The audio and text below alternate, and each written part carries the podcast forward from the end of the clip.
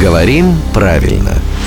Здравствуйте, Володя. Доброе утро. Тут меня поздравляли ну, с одним событием, и я в ответ пишу «Спасибо, Инка». Ну, девушку зовут Инна. И так палец-то завис над клавиатурой, потому что если в э, исходном имени 2Н, Ага. то вот в этом уменьшительно-ласкательном уже было непонятно, ИННК или все-таки одно Н, ИНК. Здесь все зависит от суффикса. А перед суффиксом «к» одна согласная пропадает. Мгм. И поэтому «инка», «алка», «кирилка» Везде, где в полной форме имени удвоенная согласная, перед суффиксом «к» одна буква опускается. А вот если у нас другой суффикс, а, например, «иннушка» или И «аллочка», Инночка там, да. да, то удвоенная согласная сохраняется. Ну, у нас с человеком не те отношения, чтобы я Инночкой называл.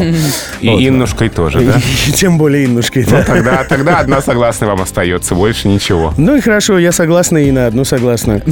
А это главный редактор «Грамотру» Владимир Пахомов. Рубрику «Говорим правильно» слушайте каждое буднее утро в 7.50, 8.50 и в 9.50.